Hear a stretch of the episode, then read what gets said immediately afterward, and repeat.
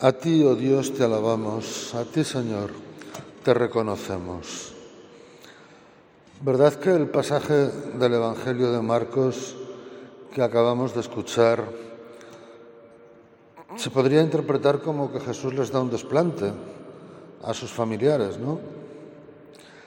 Sin embargo, como dice el dicho ese, que reza, que no hay palabra mal dicha sino mal interpretada, Depende de cómo se interprete o de quién lo interprete, porque sí que habrá gente que estará dispuesta a ver que Jesús está despreciando a sus familiares,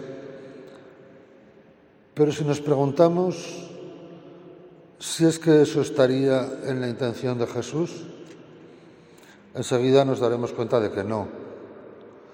Entonces, si no la formulamos en negativo, pues tenemos que formularla en positivo. Y quizá, si la formulamos en positivo, lleguemos a entender lo que dice. Todo el que hace la voluntad de mi Padre, ese es mi hermano, mi hermana y mi madre. Es decir, lo que hace Jesús es ampliar el concepto de familia.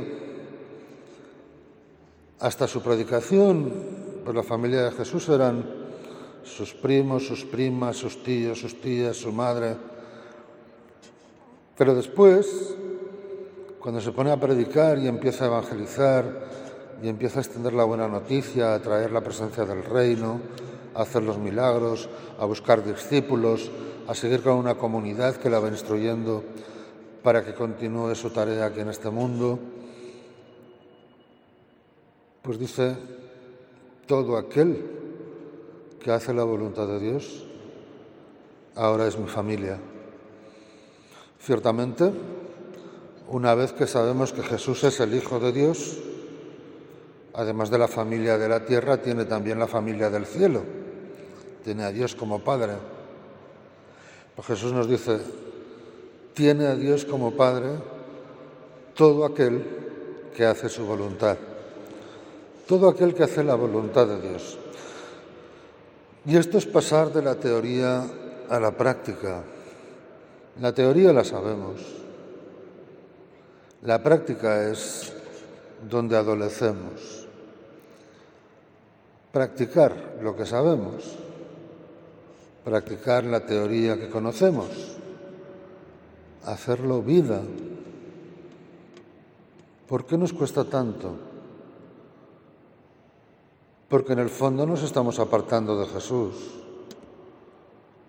nos estamos apartando de sus valores. Queremos ver las cosas con nuestra visión y no con la de Él.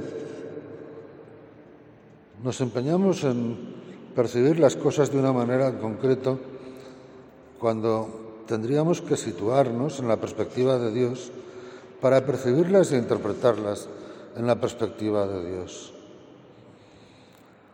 Celebrando hoy a San Timoteo y a San Tito, hemos visto en la primera lectura un fragmento de la carta a Timoteo, en la que San Pablo le dice, toma parte en los trabajos del Evangelio según las fuerzas que Dios te dé.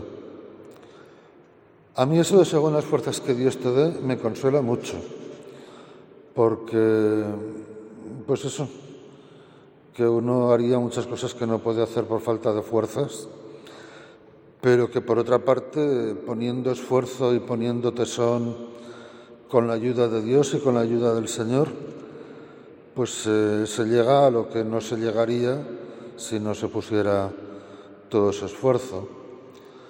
Pero también es pasar de la teoría a la práctica. Es decir, no te quedes ahí sentado. Toma parte en los trabajos del Evangelio. No te quedes ahí autocompadeciéndote. No te quedes ahí diciendo que no vales nada. No te quedes ahí diciendo que no puedes nada. No te quedes ahí diciendo que no tienes fuerzas. Vamos, vamos arriba, vamos adelante, según las fuerzas que Dios te da. Te da hasta dos, pues hasta dos. Te da hasta tres, pues hasta tres Si no te da cinco, nunca te va a pedir cinco. Por eso sí, si te da para dos, te va a pedir las dos. ¿Recordáis la parábola de los talentos? No vale con esconderlo bajo tierra. Hay que ponerlo a producir, hay que ponerlo a trabajar. Y así haremos la voluntad del Padre, y así seremos los hijos de Dios, la familia de Jesús. Día y noche alabamos tu nombre por eternidad de eternidades.